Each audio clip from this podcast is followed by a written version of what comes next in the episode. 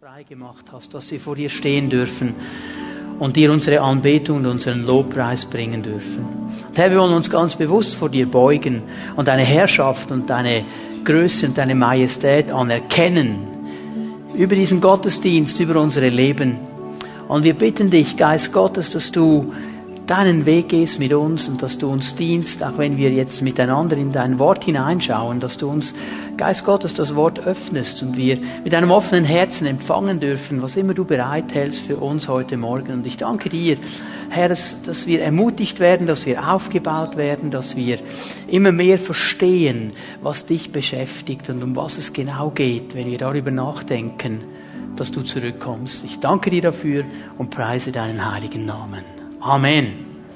Amen. Bitte nehmt eure Plätze ein. Ja, ich weiß nicht, wie es euch geht. Ähm, es wurde ja schon in der Einleitung betont, wir sind schon wieder in der Adventszeit. Ich bin irgendwo noch im August stecken geblieben. Das geht mir alles viel zu schnell. Und jetzt ist schon wieder Adventszeit. Ähm, also ich, muss, ich weiß nicht, ob das daran liegt, dass ich älter werde und die Zeit schneller läuft oder ob es damit zusammenhängt, was Jesus ja auch einmal sagt, im Zusammenhang mit der Wiederkunft, dass die Zeit verkürzt wird auch als eine Hilfe für uns. Auf jeden Fall, nun sind wir jetzt schon wieder am Anfang der Adventszeit und bereiten uns vor auf Weihnachten. Und das ist ja eigentlich eine gute Sache, ist ein schönes Fest. Und es hat auch eine, einen starken Zusammenhang gerade auch mit dem Thema, das wir uns anschauen, mit der Wiederkunft Jesu Christi mit dem zweiten Kommen des Herrn, wo wir uns ja mal die Zeit genommen haben in den letzten Gottesdiensten, auch noch in den nächsten Gottesdiensten mal hineinzuschauen und einige Höhepunkte da herauszuschälen. Es gibt so viel dazu zu sagen. Man könnte eine ganz, ganz lange Zeit äh, darüber sprechen. Ich möchte einfach die Höhepunkte ein bisschen herausschälen. Ähm, aber ich möchte zuerst mal fragen, äh, ob ihr eure Bibeln dabei habt, dass ich sie sehen darf, die elektronischen und die gebundenen und die, wie, du sie immer hast, okay? Hauptsache du hast sie, und die brauchen wir heute. Wir werden ähm, heute eine Bibelstunde miteinander halten. Ich werde euch einiges an Bibelstellen geben, um hier ein gutes Fundament zu legen. Das Wort Gottes ist ja ein prophetisches Buch äh, über weite, weite Teile. Und noch einmal, ich möchte das immer wieder ganz bewusst immer wieder sagen, das Ziel dieser Botschaften ist, dass wir ermutigt werden, dass unser Glaube aufgebaut wird, dass wir eine Vision bekommen dieser letzten Zeit, wie die Bibel sie beschreibt dass wir nicht irgendwo in eine falsche äh, äh, Sicht hineinkommen, spekulativ werden, was auch immer hier alles so an Sichten kommen kann, sondern dass wir innerlich ermutigt werden und wissen, unser Herr kommt zurück. Und wir wissen von der Bibel das, was wir wissen müssen. Und es geht ja auch um diese Spannung, ich habe das immer wieder gesagt, zwischen dem bald, wo die Bibel auf der einen Seite sagt, ich komme bald, und auf der anderen Seite eben dieses noch nicht wo wir in dieser Spannung drin leben und in dieser Spannung drin eben den Auftrag haben, den Willen Gottes zu leben. Das, was Gott uns sagt, was Gott uns aufträgt, auch ganz praktisch zu leben und so auch ein Zeugnis zu sein für ihn und dann auch eben für seine Wiederkunft. Ich habe euch einiges auch gesagt von den Zeichen. Jesus selber spricht im Neuen Testament von Zeichen, Matthäus 24. Markus 13, Lukas 21, die sogenannten Endzeitpredigten oder Endzeitreden von Jesus. Da redet Jesus von Zeichen. Es ist mir aber wichtig, dass wir verstehen, dass die Bibel keine Zeitpunkte oder Daten nennt. Es ist ganz wichtig, dass wir das verstehen. Vielleicht denken wir, es wäre ja einfacher, wenn Jesus irgendwo ein Datum genannt hätte, einen Zeitpunkt gesagt hätte. Jesus sagt einmal, wenn du wüsstest, wann der Dieb kommt, dann wärst du ja bereit. Also wenn du weißt, er kommt um 23.45 Uhr, dann kannst du den Wecker stellen um 23.30 Uhr, in Ruhe aufstehen, dein Sturmgewehr nehmen und warten, bis er kommt. Das geht aber eben nicht so. Wenn wir wissen, das Datum ist dann, dann wissen wir, jetzt kann ich ja leben, wie ich will, und dann einen Tag vorher mache ich noch alles in Ordnung. Aber dann fehlt uns etwas Wesentliches, nämlich diese innere Haltung der Hingabe und der Ausrichtung auf den Herrn. Diese innere Haltung, die auch sagt, ich will bereit sein für den Herrn, wann immer er kommt. Ich will innerlich bereit sein. Darum spricht die Bibel von Zeichen. Und ein Zeichen ist immer nur ein Hinweis Wenn ich unterwegs bin, sagen wir mal, ich fahre nach St. Gallen, und ich bin unterwegs auf der Autobahn und irgendwann kommt ein Schild und da steht drauf St. Gallen 50 Kilometer dann hilft mir das, weil ich weiß, ich bin offensichtlich auf der richtigen Straße. Das ist die richtige Autobahn. Also da steht nicht Lausanne, da steht St. Gallen, 50 Kilometer, da will ich hin. Das ist richtig, richtige Straße. Und ich weiß auch, okay, es geht noch eine gewisse Zeit, bis ich das Ziel erreiche. Ich bin unterwegs, ich bin noch nicht da aber ich bin auf der richtigen Straße. Und jetzt kannst du sagen, ja, jetzt bist du ganz clever, nicht? Ähm, 50 Kilometer, ich bin mit 120 unterwegs, jetzt kannst du schnell rechnen, wir Schweizer sind ja sehr gut. Also ich bin etwa dann in St. Gallen angekommen. Ja, aber wenn hinter der nächsten Kurve ein Stau ist, dann geht es länger und den siehst du nicht. Also siehst du, ein Zeichen ist immer nur ein Hinweis. Und wir müssen aufpassen, dass wir nicht versuchen, Daten zu errechnen oder irgendwo äh, das Gefühl haben, hey, äh, ich weiß dann, wie es läuft. Zeichen weisen uns nur darauf hin, dass wir auf der richtigen Straße sind und wohin wir unterwegs sind. Und ist aber ganz wichtig, und da möchte ich euch bitten, dass wir gleich mal Matthäus 24 miteinander aufschlagen, eine der Endzeitreden von Jesus, Matthäus 24 dass diese Zeichen, die Jesus nennt, dass wir sie immer im Zusammenhang mit der Wiederkunft Jesu Christi sehen müssen. Das ist eine ganz starke Verbindung mit diesen Zeichen und der Wiederkunft. Die Wiederkunft Jesu Christi ist das ganz große Thema im Neuen Testament.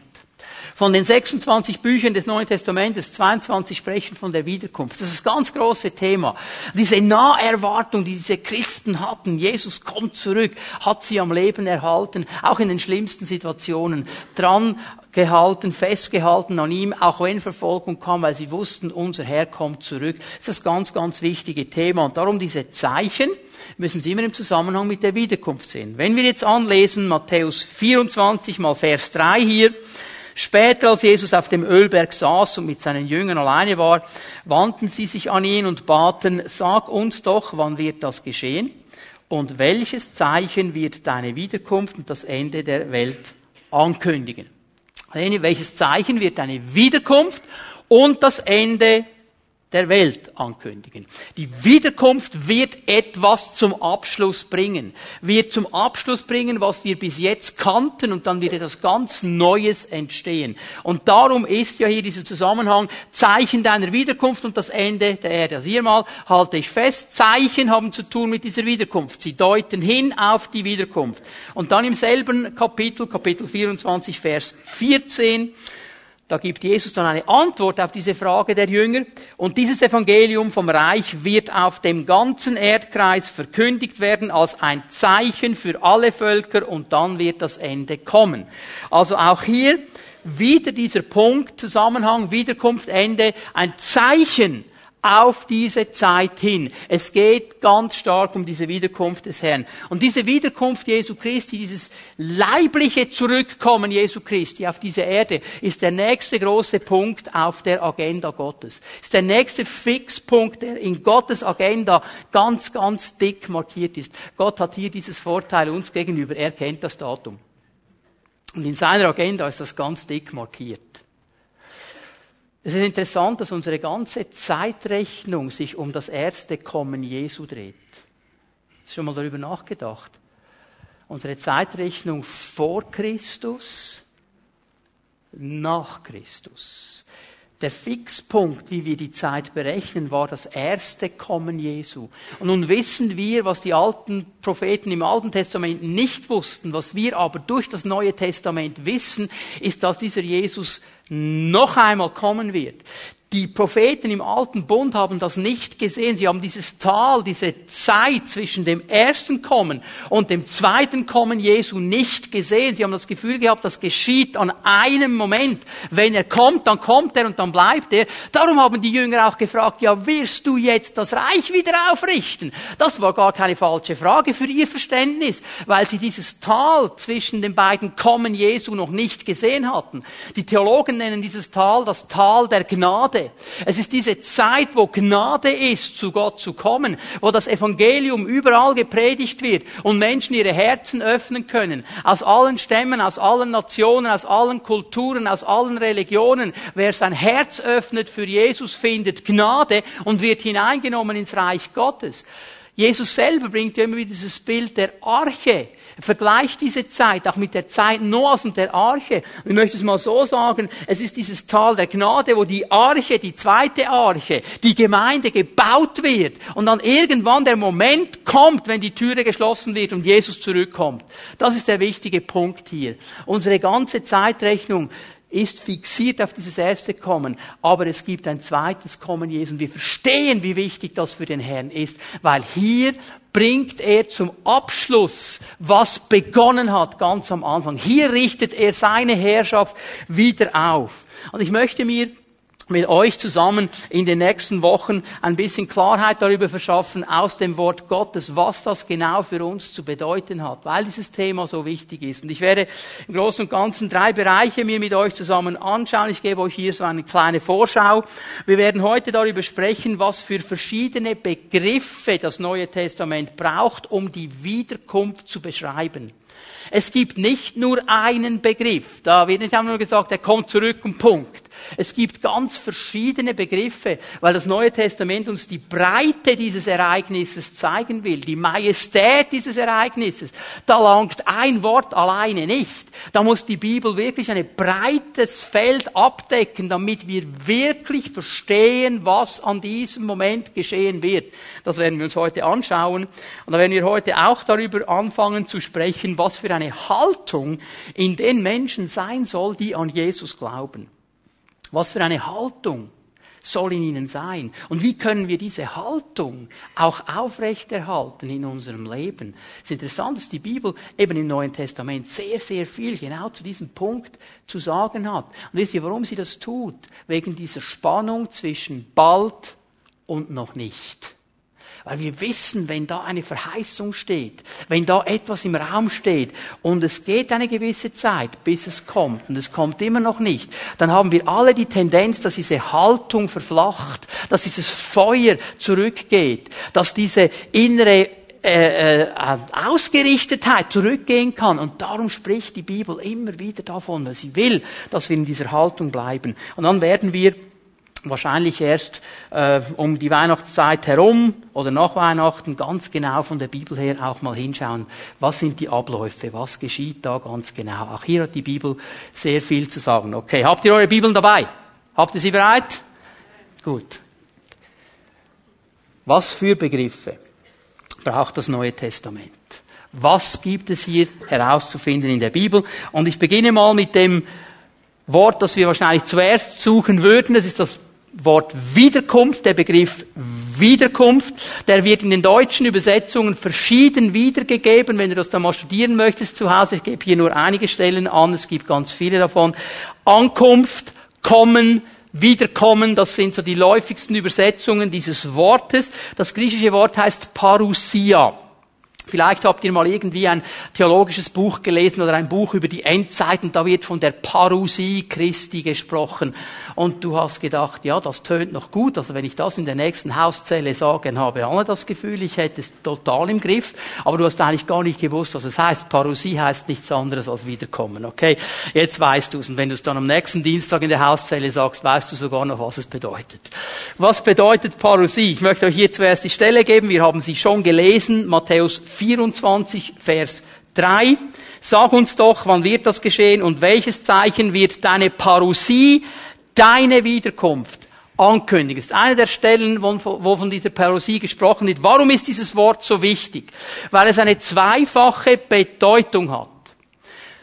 Wiederkommen, Parousie bedeutet auf der einen Seite ankommen.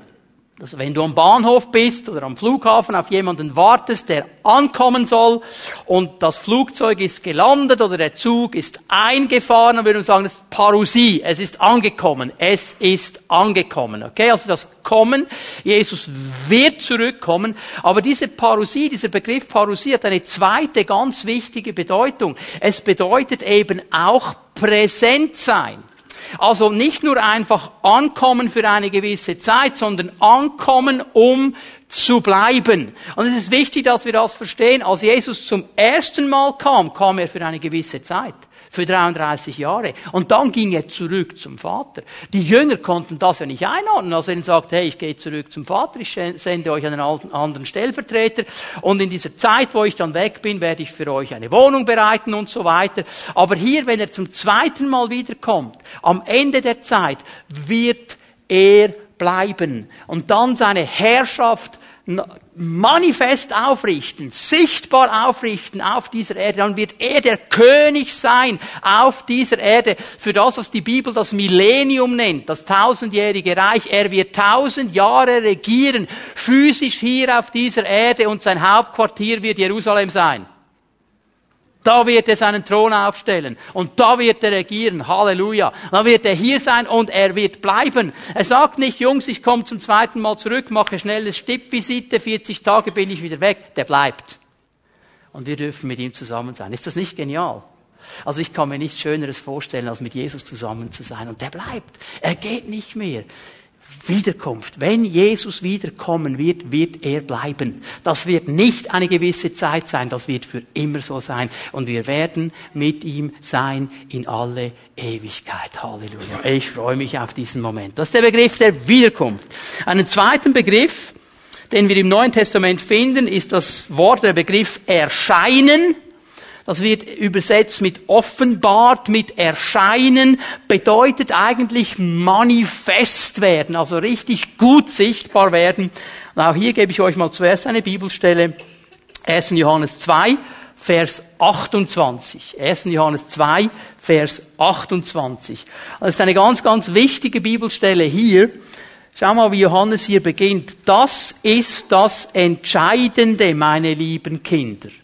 Das Entscheidende bleibt in Christus. Wenn wir mit ihm verbunden bleiben, werden wir bei seinem Erscheinen, wenn er manifest wird, wenn er da sein wird, werden wir bei seinem Erscheinen voller Zuversicht vor ihn treten können. Wir müssen, wenn er wiederkommt, nicht befürchten, von ihm zurückgewiesen zu werden. Ganz, ganz wichtig, dass wir diese Aussage verstehen. Für einen Menschen, der mit Jesus lebt, hat Angst keinen Platz, wenn es um die Wiederkunft geht. Hat keinen Platz. Wer in Christus ist, wer mit ihm verbunden ist. Schau mal, was hier steht. Hier steht nicht, wenn wir mit ihm verbunden bleiben, werden wir bei seinem Erscheinen voller Angst vor ihn treten. Voller Zuversicht weil wir wissen, dass er uns angenommen hat, weil wir in ihm geblieben sind, weil wir bereit sein, sind für sein Kommen. Immer dann, wenn in der Bibel dieses Wort erscheinen, offenbart, Manifestation steht, dann steht es im Zusammenhang mit gläubigen Menschen, dann steht es im Zusammenhang mit dir und mir, wenn du an Jesus glaubst. Und es zeigt uns immer, was das für uns bedeutet. Ich gebe euch mal ganz schnell noch ein paar weitere Bibelstellen. Kolosser 3, Vers 4. Kolosser 3, Vers 4. Wenn Christus unser Leben offenbar wird, werden wir mit ihm offenbar und verherrlicht werden. Das wird ein herrlicher Moment sein. Weißt du, was dann geschieht, wenn Jesus uns abholt? Die Bibel sagt, in diesem Moment, in einem Sekundenbruchteil werden wir verwandelt werden. Unser alter Leib wird verwandelt werden. Wir werden den Herrlichkeitsleib von Jesus bekommen. Darum ist es Herrlichkeit. Den Auferstehungsleib von ihm. Dann gibt gibt es keine Gicht mehr und keine Altersgebrechen und keine Krankheit und keine Schmerzen und keine Nöte und keine Trauer und keine Tränen. Dann werden wir verwandelt in sein Bild. Amen. Darum ist es Herrlichkeit. Darum müssen wir uns nicht fürchten. Wenn er kommt, wow, dann wird etwas geschehen. Das wird gewaltig sein. Darum müssen wir uns nicht fürchten. 1. Petrus. Auch er spricht von diesem Moment, wo Christus erscheint. 1. Petrus 1, Vers 20. Und er redet hier im ersten Kapitel äh, davon, als Jesus zum ersten Mal gekommen ist. Er ist erschienen, er ist manifest geworden für uns. Für uns. Hör mal, es war nicht so, dass Gott gesagt hat, okay, Jesus, ich denke, das wäre eigentlich gut für dich und, und noch eine Horizontverbreiterung, wenn du mal ein paar Jahre auf die Erde gehen würdest. Das, täte dir eigentlich noch gut. Das war nicht für ihn. Es war für uns. Für uns. Er ist für uns gekommen. Er ist Gott mit uns. Nicht er hat uns gebraucht, wir brauchen ihn. Er ist für uns gekommen. Er hat am Kreuz von Golgatha die Sünde zerbrochen und hat uns freigesetzt, hat uns neues Leben möglich gemacht, hat uns zurückgeholt zum Vater. Er ist erschienen für uns. Immer dann, wenn die Bibel davon spricht, dass erschienen ist, der Herr erschienen ist, hat es zu tun mit gläubigen Menschen, seine Auswirkung für uns. Und dann nimmt er den Gedanken wieder auf im letzten Kapitel, in Kapitel 5, Vers 4, immer noch im ersten Petrus, und jetzt spricht er vom zweiten Kommen. Und er sagt etwas ganz Gewaltiges. Er sagt, wenn der Hirte, der Erzhirte, der Hirte aller Hirten, wenn er offenbar wird, dann wird er etwas mit sich bringen. Er wird einen unverwelklichen Siegeskranz mit sich bringen. Er wird eine Auszeichnung mit sich bringen. In der damaligen Zeit, in einem Sportwettbewerb gab es keine Gold-, Silber- und Bronzemedaillen, es gab einen Siegeskranz. Man hat den Stephanos genannt. Und der Sieger in einem Wettbewerb, der, der durchgezogen hat bis am Ende, der, der gewonnen hat, er hat diesen Stephanos bekommen. Das ist dann der Kaiser oder der Gouverneur oder wer immer da war, ist gekommen und hat ihm diesen Stephanos auf das Haupt gelegt, diesen Siegeskranz und alle haben gejubelt und sich gefreut. Nur das Problem mit diesem Siegeskranz, der ist verwelklich. Der vergeht. So nach ein paar Wochen hat das nur noch gestunken, das Gestrüpp. Und jetzt sagt der Herr Folgendes, wenn Jesus zurückkommt, dann werden die Menschen, die durchgezogen haben, die in ihm geblieben sind, die mit ihm verbunden geblieben sind, die durch dick und dünn mit ihm gegangen sind, die durch jeden Widerstand mit ihm gegangen sind, die werden einen Siegeskranz bekommen, der unverwelklich ist. Kannst du dir vorstellen, was dann abgeht? Wenn der Herr kommt und dem Tom den Siegeskranz auf den Kopf legt und der Mary und dem Jürg und wie wir alle heißen, wenn wir bei ihm geblieben sind. Das wird ein Jubel. Da muss Mark nicht mehr sagen, wollen wir mit einem anderen Herrn anbeten. Du, dann wird gepriesen von selber. Weil alle sich freuen, er ist gekommen und wir haben den Siegeskranz. Halleluja. Also ich habe mich schon glücklich gepredigt. Oh, der Herr ist so gut. Manifestation, Erscheinen hat immer zu tun mit unserer Zukunft und was uns erwartet. Und weißt du, was hier wichtig ist? Noch einmal, der Tenor ist immer Zuversicht und Annahme, nie Angst. Nie Angst. Ich sage dir das ganz lieb als ein Bruder, der mit dir unterwegs ist. Wenn du Angst hast als Christ von der Wiederkunft Jesu Christi, dann würde ich dir empfehlen, deine Beziehung mit dem Herrn mal unter die Lupe zu nehmen. Denn wer mit ihm verbunden ist und echt mit ihm unterwegs ist, der hat Zuversicht und keine Angst. Du musst keine Angst haben. Dieser Tag soll uns keine Angst machen. Es ist ein Tag der Freude. Es ist ein Tag der Erfüllung. Ein Tag, von dem wir wissen, voll Zuversicht dürfen wir zu ihm gehen. Ich gebe euch einen dritten Begriff. Auch dieser Begriff kennen wir, wird zum Teil auch in unserer Sprache noch gebraucht. Epiphanie. Ein Auftreten, eine glanzvolle Erscheinung. Die deutschen Übersetzungen sagen Erscheinung, sagen Auftreten. Und dieser Begriff ist eng verbunden jetzt mit dem Begriff, den wir vorher gesehen haben, mit dem Begriff der Manifestation. Aber hier liegt eine ganz, ganz interessante Komponente noch drin, nämlich glanzvoll, leuchtend, strahlend, herrliche Erscheinung. Hier ist die ganze Größe und Schönheit und Majestät und Kraft und, und, und Strahlenskraft Jesu Christi drin. Hier ist alles drin, was ihn ausmacht. Und wir müssen verstehen, dass Jesus als der größte aller Könige zurückkommt auf diese Erde. Er kommt zurück als der Regierende, als der Herrschende, als der König aller Könige. Und das dürfen wir verstehen und das soll uns ermutigen. Ich möchte euch eine der schönsten Bibelstellen im Neuen Testament geben. Das ist eine der gewaltigsten Bibelstellen, 2. Thessalonicher 2, Vers 8. Ganz kurz, bevor ich sie lese. Paulus hat die Gemeinde in Thessalonik gegründet. Und für ihn war es ganz klar, dass wenn er eine Gemeinde gründet, wenn er Menschen zu Christus bringt, dass er auch über die Endzeit sprechen muss. Und das hat er ja getan. Im ersten Thessalonischen Brief, im vierten Kapitel, hat er diese Dinge aufgenommen. Ähm, und offensichtlich hat er schon darüber gesprochen, als er die Gemeinde gegründet hat, weil das konnte er dann beantworten im ersten Thessalonischen. Jetzt ist in der Zwischenzeit sind Leute gekommen, die haben gesagt, ja, was der Paulus da erzählt hat, das ist schon alles geschehen, die Auferstehung ist schon vorbei und überhaupt, all diese Punkte sind schon alle geschehen. Und Paulus muss hier im zweiten Kapitel des zweiten Thessalonischen Briefes diese äh, äh Pferde ein bisschen zügeln und sagen, wow, wow, wow, Leute, das ist nicht richtig, das ist noch nicht geschehen. Und jetzt fängt er an zu erklären, was geschehen muss, bevor die Wiederkunft überhaupt kommt. Und dann muss er auch darüber sprechen und der Vers beginnt nicht sehr positiv, 2. Thessalonicher 2, Vers 8.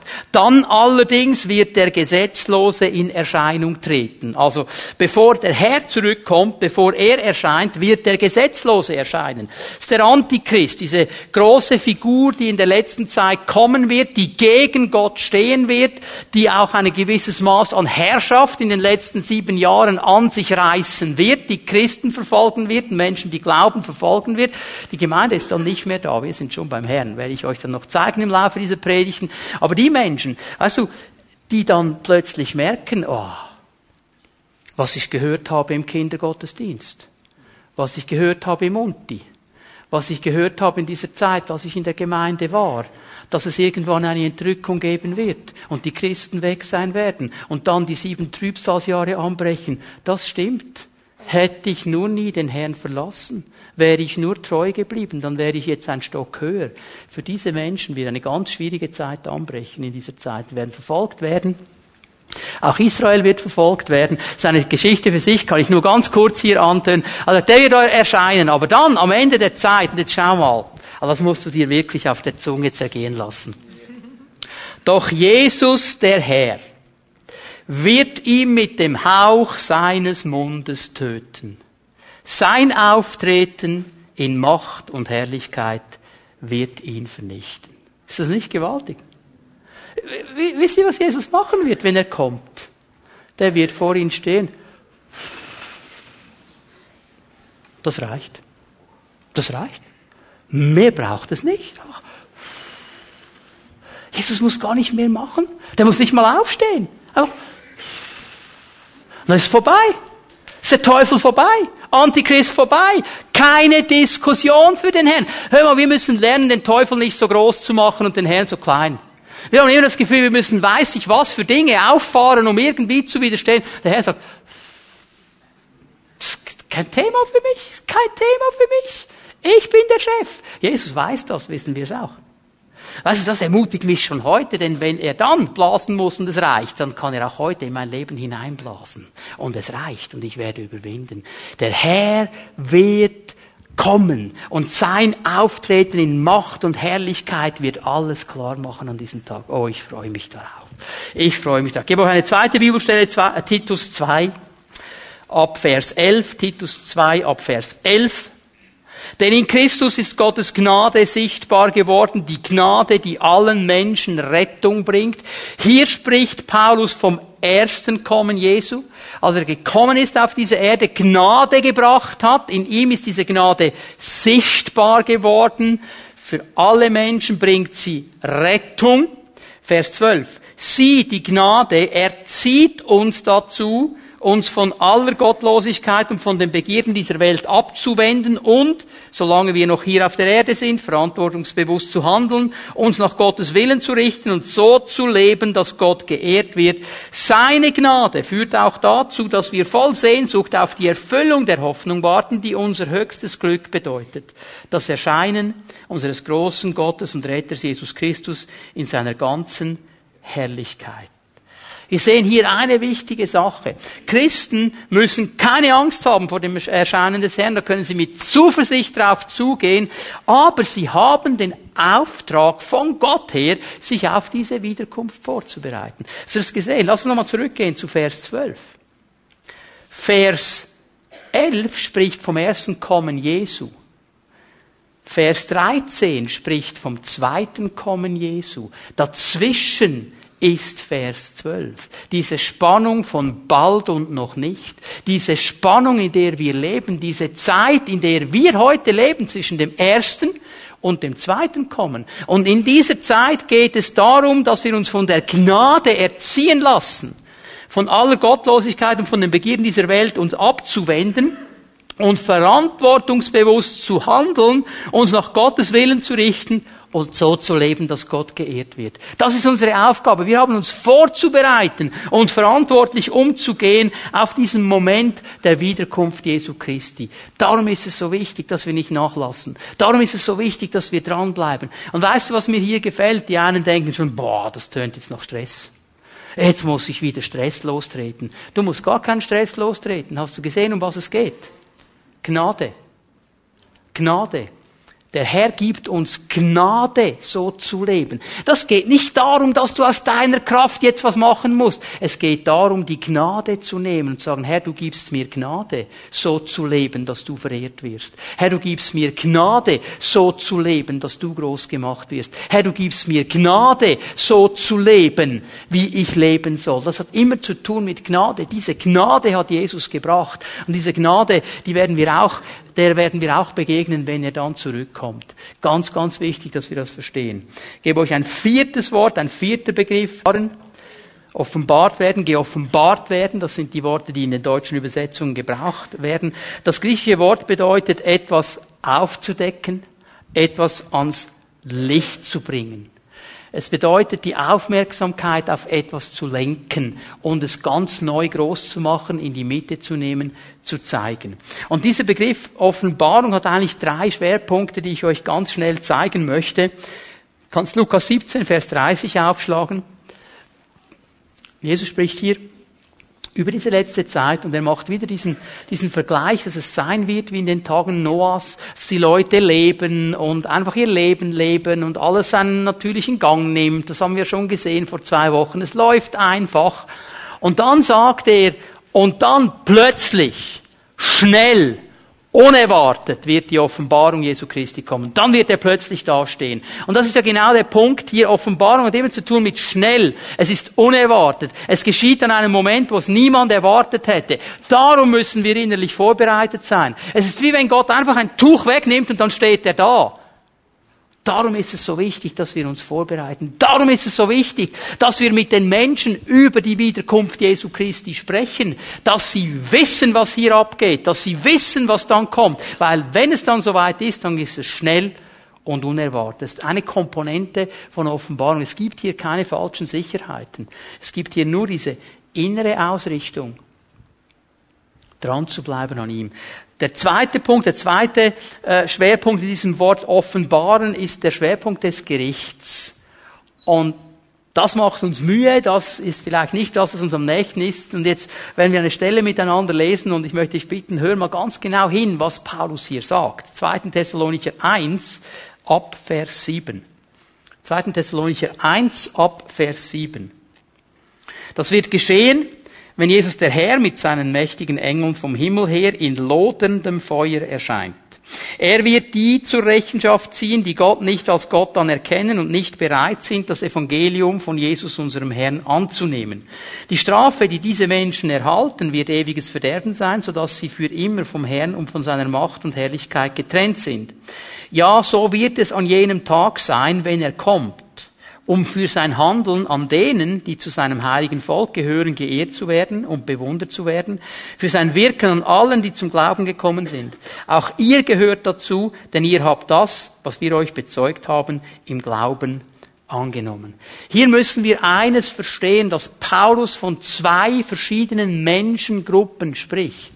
Er spricht auf der einen Seite von Menschen, die den Glauben angenommen haben, die Jesus Christus angenommen haben, die die Botschaft des Evangeliums gehört haben, ihr Herz geöffnet haben, Jesus angenommen haben in ihr Leben. Und für sie wird dieser Tag ein Tag der Freude und des Jubels sein. Für sie wird er ein Tag sein, wo der Herr gepriesen wird und groß gemacht wird und verherrlicht wird für all das, was er in seinem Volk getan hat. Weil wir an diesem Tag Dinge sehen werden, die haben wir vielleicht schon lange aus den Augen verloren. Plötzlich merkst du an diesem Tag, diese Frau, der du mal im Zug das Evangelium gegeben hast und ihr weitergegeben hast, dass du an Christus glaubst, und die hat gar nicht reagiert und du hast gar nicht gewusst, wie sie genau damit umgeht, und plötzlich steht sie auch da an diesem Tag, und du weißt, Halleluja, Herr, das Wort, das ich ihr gegeben habe, hat irgendwo gewirkt, wunderbar, Jubel wird sein. Verstehen wir? Wenn er offenbar wird, werden wir all diese Dinge sehen. Aber für die Menschen, die Christus nicht angenommen haben, die nicht glauben, wird dieser Tag Gericht sein. Das ist das Tragische an dieser Sache. Es wird schnell gehen, es wird unerwartet sein, es wird Gericht sein. Für alle die, für alle die, die den Herrn nicht angenommen haben. Darum hört das Neue Testament nicht auf, uns zuzurufen, heute ist der Tag des Heils. Heute, wenn ihr seine Stimme hört, verstockt eure Herzen nicht. Heute, heute, heute. Irgendwann ist vorbei mit heute.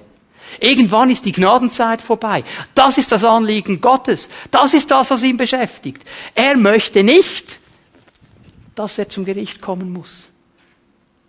Aber er weiß, es wird leider so sein. Aber, noch einmal, das gilt nicht für Menschen, die mit Jesus leben. Das gilt nicht für Menschen, die mit Jesus verbunden sind. Ich habe nicht gesagt, dass die alles richtig machen. Ich habe nicht gesagt, nur die Perfekten, die nie gesündigt haben, seit sie Christ geworden sind. Das kannst du eh vergessen, oder? Wenn dir das einer sagt, dann hat er schon gelogen. Und in dem Moment hat er gesündigt, wenn er so etwas sagt. Das ist die Sünde des Stolzes. Oh, ich bin seit 20 Jahren Christ und seit 18,5 habe ich nicht mehr gesündigt. Okay, diese Zeit ist jetzt vorbei. weil das war nur Stolz und Stolz ist Sünde. Verstehen wir? Es geht nicht um das Perfektsein, es geht am dranbleiben an ihm. Es geht darum zu sagen, Herr, mit meinem ganzen Herzen, ich folge dir nach. Ich weiß, ich bin nicht perfekt. Ich weiß, ich mache Fehler. Ich weiß, ich sage manchmal Dinge, die hätte ich nicht sagen sollen. Aber ich weiß auch, dass bei dir Vergebung ist. Ich weiß auch, dass bei dir Reinigung ist. Und ich will einfach dranbleiben an dir. Und für solche Menschen ist dieser Tag ein Tag der Freude. Angst hat keinen Raum, weil Jesus uns angenommen hat. 1. Petrus 4, Vers 13. Das ist die letzte Komponente. Freut euch viel mehr, dass ihr auf diese Weise an den Leiden teilhabt, die Christus durchmachen musste. Ja, jetzt denkst du, was kommt dem in den Sinn, diesen Petrus? Also er sagt, freut euch viel mehr, dass ihr an den Leiden teilhabt. Ja, also irgendwie scheint uns das gar nicht zusammenzugehen. Freude und Leiden. Ich muss hier ganz schnell mal definieren, von was er spricht, weil die Menschen, wenn sie das Wort Leiden hören, gerade im Zusammenhang mit Endzeit, mit der Wiederkunft Jesu Christi, haben manchmal ganz komische Ideen. Die denken dann, oh, wir werden gefoltert und wir werden irgendwie die Zehennägel und die Fingernägel werden rausgerissen und weiß ich was man noch und so weiter. Äh, Panik. Also der Zusammenhang ist folgender. Das Leiden bezieht sich auf das ausgespottet und ausgelacht werden, weil du an Jesus glaubst. Das ist das Leiden. Darum geht es hier. Und wir wissen, Petrus spricht oft darüber. In der letzten Zeit werden Spötter kommen. Ja, wo ist jetzt seine verheißene Wiederkunft? Ja, wo ist es denn? Es ist schon so viele Jahre vorbei. Vielleicht sitzt so ein Spötter auch hier im Gottesdienst und sagt, jetzt glaubt der Typ, der den Gottesdienst geleitet hat, echt daran, dass eine Jungfrau ein Kind geboren hat. Bitte schön. So was glaubst du? Und jetzt merken wir, von was er hier spricht. Das kann wehtun, weil es greift unsere Integrität an, es greift unser Herz an, es stellt uns in Frage und es tut uns weh. Und es ist Leiden. Dieses Leiden, von dem spricht ihr. Denn dann, wenn er kommt, wenn er in Herrlichkeit erscheint, dann werdet ihr voll Freude und Jubel sein, werdet erfüllt sein davon. Warum? Weil dann für jeden sichtbar wird, was du geglaubt hast. Weil dann für jeden sichtbar wird, dass es nicht ein Ammenmärchen ist, dass Jesus zurückkommt. Dass es nicht eine Idee ist von irgendwelchen Typen, die einfach ein bisschen etwas Positives noch sagen wollten, sondern dass es Plan Gottes ist von Anfang an, dass sein Sohn zurückkommen wird und die Herrschaft Gottes wieder aufrichten wird auf dieser Erde. Darum werden wir dann voll Freude sein können. Nun, es gäbe andere Begriffe, die ich euch noch sagen könnte, wenn du der den Begriff liest, der Tag, der Tag, das bezieht sich immer auf die Wiederkunft, das ist der große Moment Gottes, oder das Kommen siehe, ich komme schnell und so weiter, äh, weitere Begriffe. Ich möchte hier abschließen, ganz kurz noch einmal zusammenfassen. Diese verschiedenen Begriffe zeigen uns, wie, wie, wie diese Wiederkunft ein herrlicher Moment sein wird, wie diese Wiederkunft ein Höhepunkt der Geschichte sein wird. Weißt du, all diese Dinge, diese Begriffe, die wir jetzt relativ lange auseinandergenommen haben, das geschieht in einer Sekunde. Flupp ist er da. Also es ist gut, wenn wir vorbereitet sind, wissen, was jetzt noch alles abgeht. Weil es geschieht dann so schnell, dass wir es fast nicht fassen können. Darum beschreibt uns die Bibel, diese Herrlichkeit. Also wenn wir da eine Sportveranstaltung sehen und dann hat jemand etwas ganz Geniales gemacht, ein wunderbares äh, Tor geschossen oder, oder irgendwie eine wunderbare Pirouette gemacht, so eine Bielmann, kennt ihr noch Dennis Bielmann da, die, die, die Bielmann-Pirouette und dann hat man das ja irgendwie mit, mit Zeitlupe und Zeitraffer und von vorne und von hinten und überall hat man das ganz genau analysiert und das war das große Thema. Wisst ihr, im Millennium wird es eine Zeitlupe geben. Und die wird wiederholt werden. Und die wird wiederholt werden. Und wiederholt werden. Und es ist der Moment, wo Jesus Christus sichtbar wiederkommt auf diese Erde. Und das wird von vorne und von hinten und von links und von rechts und von unten und von oben gespielt und in Zeitraffer, dass wir immer wieder wissen, Unser König ist da. Halleluja. Das ist das Wunderbare. Darum wissen, darum müssen wir über diese Dinge sprechen. Dann haben wir gesehen, dass die Begriffe Wiederkunft, Manifestation haben vor allem zu tun mit gläubigen Menschen, was für uns in diesem Moment geschieht. Und dann die Begriffe aber Auftreten und Offenbaren haben zu tun mit Gläubigen und Ungläubigen. Und das wird verschieden sein für diese beiden Kategorien.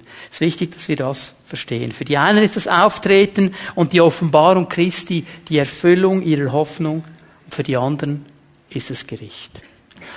Lass uns ganz kurz mal ein bisschen hineinschauen noch in die Haltung des Christen, die wir haben sollen, die in uns aufgebaut werden soll. Und kann man eigentlich grundsätzlich mit einem Wort wiedergeben, es ist immer geprägt von Hoffnung. Es ist immer geprägt von Hoffnung. Diese Christen sind die hoffnungsvollsten Menschen auf dieser Erde. Wenn jemand Hoffnung hat, dann sind es Christen. Und mich beschäftigt es manchmal, dass die Christen oft genauso wenig Hoffnung haben wie die Menschen in der Welt. Also wenn ich manchmal mit Christen zusammensitze, dass ich nichts anderes höre, als wenn ich mit irgendwem zusammensitze, da stimmt etwas nicht. Da haben wir einen Fokus verloren.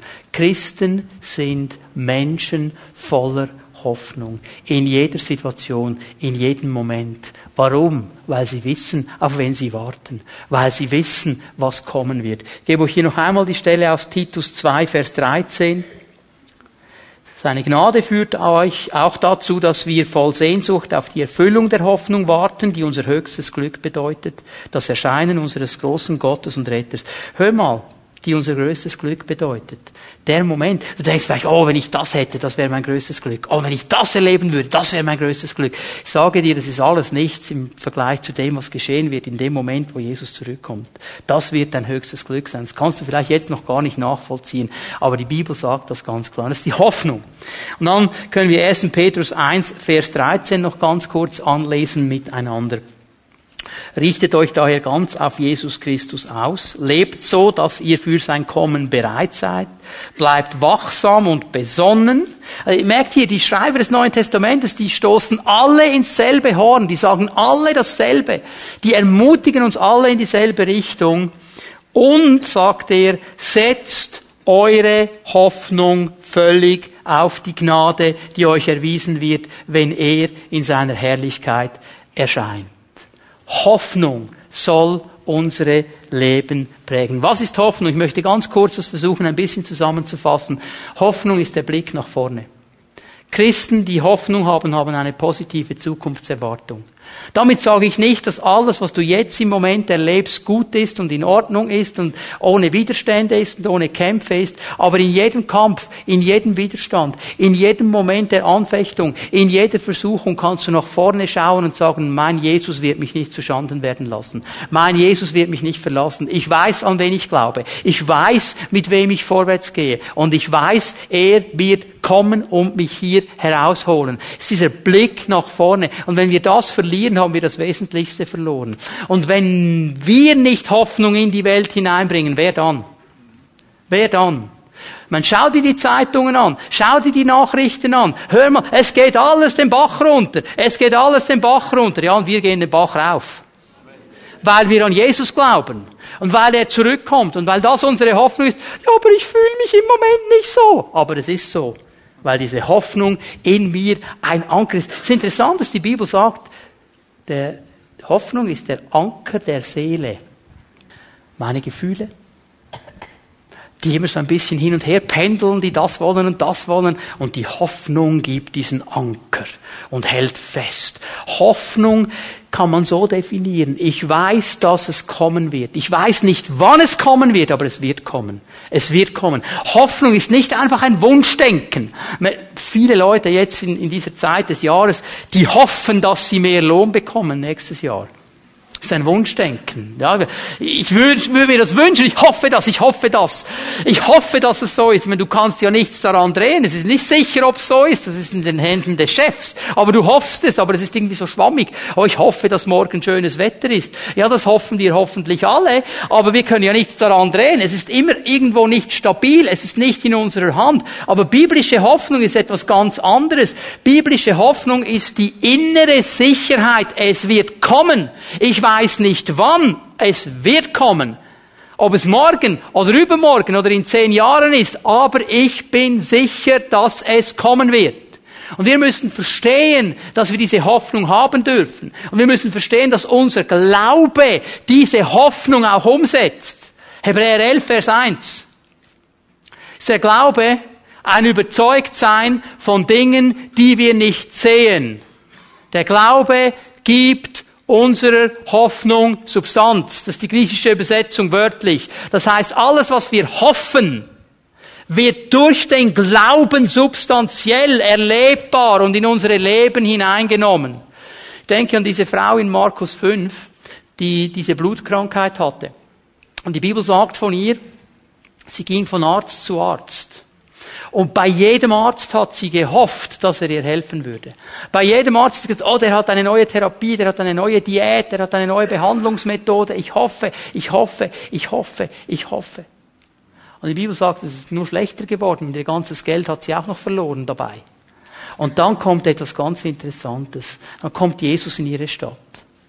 Und jetzt macht diese Frau einen entscheidenden Schritt. Sie kommt von der Hoffnung zum Glauben. Sie streckt ihren Glauben aus und sagt, das, was ich hoffe, durch meinen Glauben mache ich es lebendig.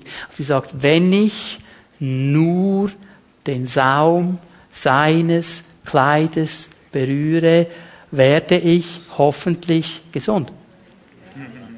Nicht? Ah ja, was hat sie gesagt? Werde ich gesund. Jetzt hat sie diese Dinge genommen. Okay? Hoffnung lebt in uns und hält uns auf dem Weg. Hoffnung ist diese positive Sicht der Dinge.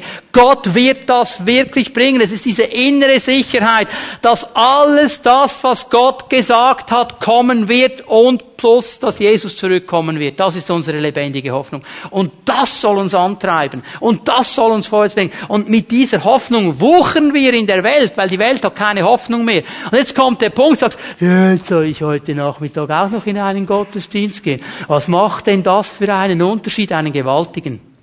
Einen gewaltigen, weil du vielleicht heute Nachmittag in einem dieser Regionalgottesdiensten einer Person ein Wort sagst, das ihr Hoffnung gibt. Ein Wort sagst, das ihr Leben für immer verändert. Es gab eine Zeit in meinem Leben, da kam ein junger Mann und er hat mir einen Bibelvers gesagt, einen Bibelvers. Und dieser Bibelvers hat mein Leben für immer, für alle Ewigkeit verändert. Nur dieser eine Bibelvers, nur dieser eine. Wenn er ihn nicht gesagt hätte, okay, Gott hätte jemand anders geschickt hätte sagen können, ja, jetzt mag ich aber nicht. Ja, jetzt habe ich keine Lust, mit dem Typ zu reden. Hat er zum Glück nicht gemacht. Hör es ist unsere Aufgabe.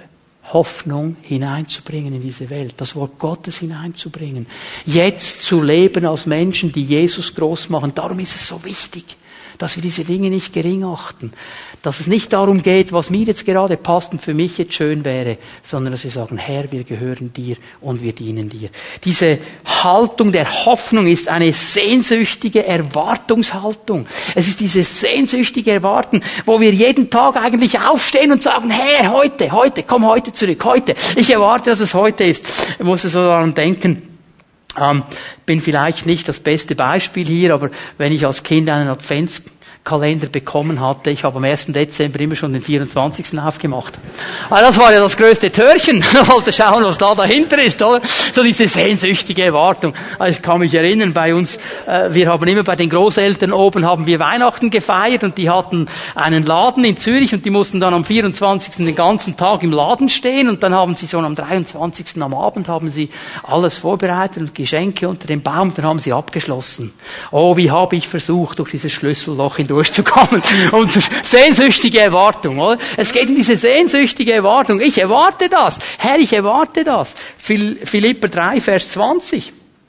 Wir dagegen sind Bürger des Himmels und vom Himmel her erwarten wir auch unseren Retter, Jesus Christus, den Herrn.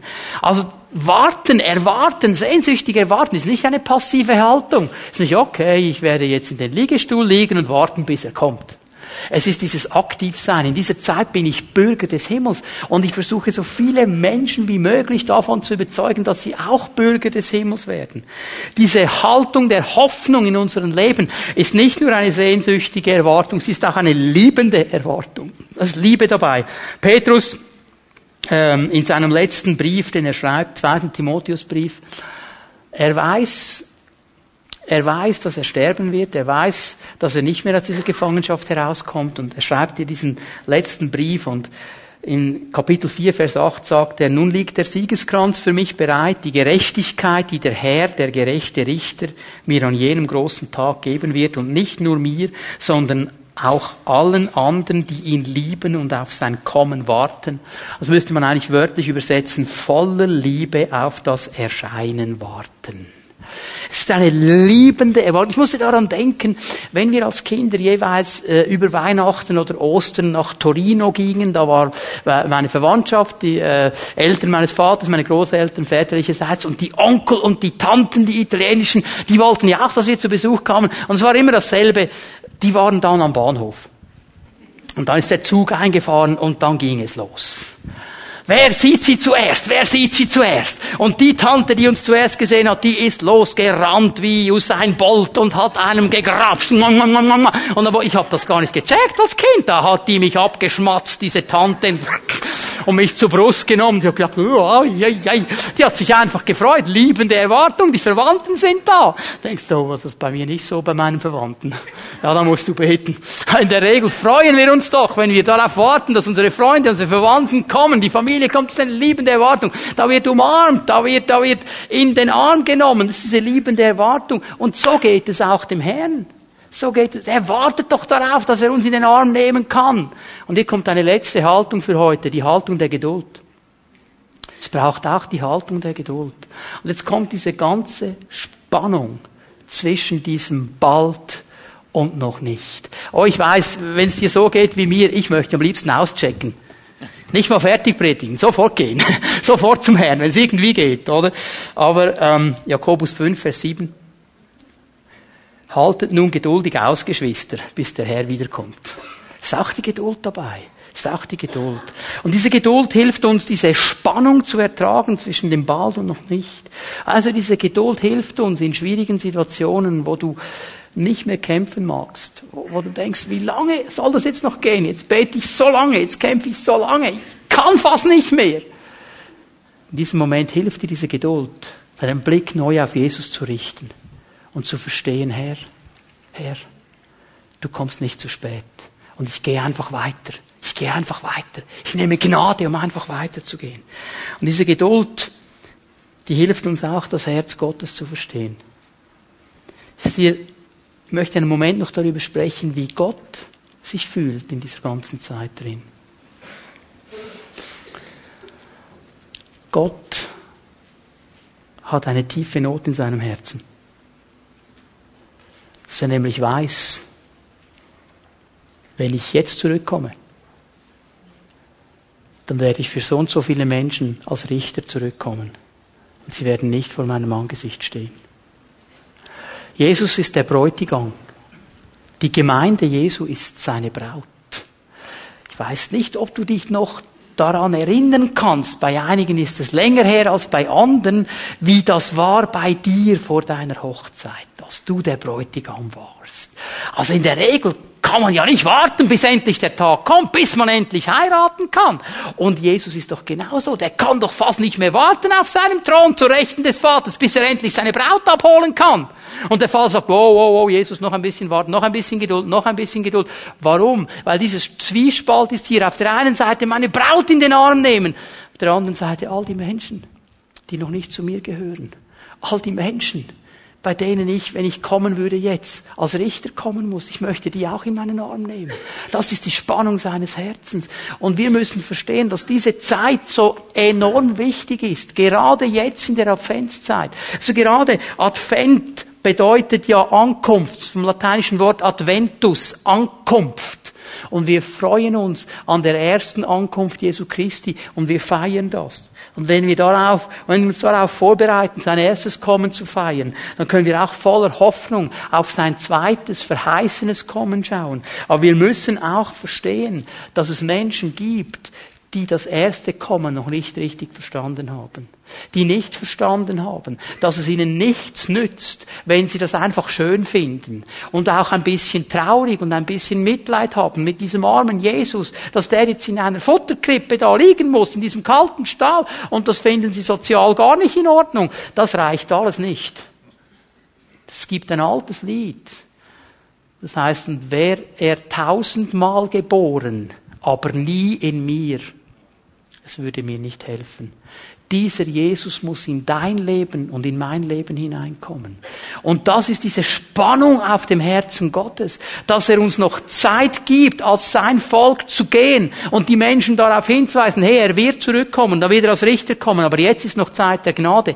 Jetzt ist noch Möglichkeit, ihn anzunehmen. Jetzt ist noch Möglichkeit, zu ihm zu kommen. Jetzt ist der Weg noch frei für dich. Komm, ich bring dich zu ihm. Jetzt ist der Moment für Hoffnung. Das ist unsere Aufgabe. Und dazu möchte ich uns alle ermutigen, ermutigen in dieser Adventszeit, dass wir beten, dass wir kämpfen, dass wir die Botschaft von Weihnachten wirklich hineinlegen können in die Menschen, dass wir nicht Angst haben zu sagen, jawohl, das glauben wir und zwar volle Kanne. Jesus ist von einer Jungfrau geboren, er ist sündlos und er ist ans Kreuz gegangen und er ist auferstanden und darum kann ich heute ein freier Mensch sein und ihm nachfolgen. Das ist unsere Aufgabe, damit die Menschen wissen, was kommen wird. Ich bete dafür, dass Gott uns hier freisetzt. Weißt du, vielleicht bist du hier heute Morgen und du sagst, ich habe diesen Jesus nie angenommen in mein Leben. Dann mach doch diesen ersten Advent im Jahre 2013 zu dem Moment, wo es dein persönlicher Advent wird, wo Jesus ankommen darf in deinem Herzen, wo du dein Herz öffnest. Weil hier beginnt alles. Aber wenn du sagst, oh, ich möchte nicht, dass er als Richter für mich zurückkommt, das beginnt hier dass du dein Herz öffnest und diesen Jesus aufnimmst. Und wenn du in deinem Herzen ihn trägst, dass du dich vorbereitest auf diese Wiederkunft. Ihn im Herzen zu haben, ist aber nicht genug. Es geht um die Beziehung mit ihm. Ich kann ja auch locker sagen, ja, ich nehme den mal da rein und dann lasse ich den da drin und schau, dass ihn niemand rausnimmt, aber mehr mache ich auch nicht. Das ist nicht das, was er sich wünscht. Er wünscht sich Beziehung. Er wünscht sich, dass wir mit ihm vorwärts gehen, dass wir von ihm leben, aus seiner Kraft leben, aus seiner Gnade leben. Jesus ist hier und er möchte uns begegnen. Er sagt, Leute, ihr seid in der Zeit der Gnade. Ich werde wiederkommen. Ich werde wiederkommen. Für einige wird es Freude sein, für andere Gericht. Helft mir, dass es für viele mehr Freude sein wird und nicht Gericht. Können wir aufstehen miteinander? Wir bitten, dass die Lobpreise noch einmal nach vorne kommen. Lass uns einen Moment uns ausrichten auf den Herrn. Einen Moment still werden vor ihm, ihm noch einmal unsere Anbetung und unseren Lobpreis geben und auch unser Leben vor ihm einfach ganz neu ins Licht seines Wortes stellen.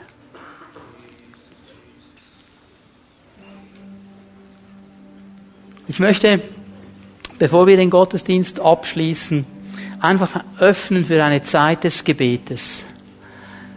Ich habe für diesen heutigen Tag so ganz stark diesen Eindruck, dass wir für Menschen beten möchten, die sagen, ja, ich, ich glaube einfach eigentlich an diesen Jesus, aber es sind so viele Dinge in meinem Leben geschehen, dass diese Hoffnung nicht mehr da ist, die ist so klein geworden, ich habe sie losgelassen, ich, ich habe eigentlich fast keine Hoffnung mehr dass wir mit dir beten dürfen, dass diese Hoffnung wieder stark wird und dein Leben prägt. Und auch dafür beten mit anderen Menschen, die nah dran sind aufzugeben, weil sie jetzt schon so lange für etwas kämpfen, schon so lange für etwas beten und keine Geduld mehr haben, dran zu bleiben, dran sind, alles wegzuschmeißen. Ich habe in meinem Geist Menschen gesehen, die haben wirklich wie ihre ganze Nachfolge, ihren ganzen Glauben so in der Hand gehabt und wie wenn sie es wegschmeißen würden, jetzt, jetzt, jetzt reicht's mir, jetzt mag ich nicht mehr. Du, Jesus ist hier heute Morgen, er möchte dir begegnen. Er möchte dir ganz neu Geduld geben, dran zu bleiben. Er möchte dir durchtragen. Ich sage nicht, wenn du kommst und wir beten mit dir, ist alles weg und jedes Problem ist vorbei. Aber was kommen wird, ist von ihm her eine neue Sicht eine neue Vision, ein neuer Punkt, eine neue Geduld, eine neue Hoffnung. Er möchte das in unsere Leben hineinlegen.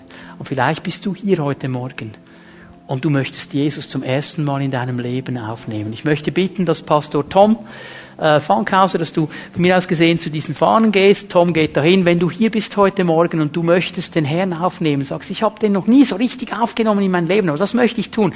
Dann möchte ich dich bitten, wenn wir jetzt dann gleich mit Menschen beten, wenn wir gleich noch einmal ein Lobpreislied singen, dann geh doch einfach hier zu meiner Linken, zu Pastor Tom. Er wird dir das gerne aufzeigen, er wird dir erklären, wie das geht. Und wenn zu viele Menschen da sein werden, werden andere Pastoren noch kommen, werden dir gerne helfen, Jesus kennenzulernen. Und vielleicht sagst du, ich muss meine Haltung als Christ ganz neu wieder ausrichten auf diese Wiederkunft. Dann lade ich dich auch ein. Du darfst kommen. Ich möchte bitten, dass jetzt gleich Zennenleiter und Zennenleiterinnen hier nach vorne kommen, zusammen mit euren Ehepartnern, dass ihr euch hier aufstellt, bereit macht, mit den Menschen zu beten. Wir werden noch einmal in eine Zeit des Lobpreises und der Anbetung gehen miteinander. Und dann lade ich dich einfach ein, wenn du Gebet möchtest, für eine dieser Punkte, die ich genannt habe, vielleicht bewegt dich etwas anderes, dann darfst du einfach kommen. Die Menschen hier vorne sind gerne bereit, mit dir zu beten beten und dich zu segnen. Die Salbung des Herrn ist hier und er wird in dein Leben hineinwirken. Lasst uns als Gemeinde Jesus noch einmal anbeten miteinander, ihm preisen und groß machen und du darfst kommen und Gebet in Empfang nehmen.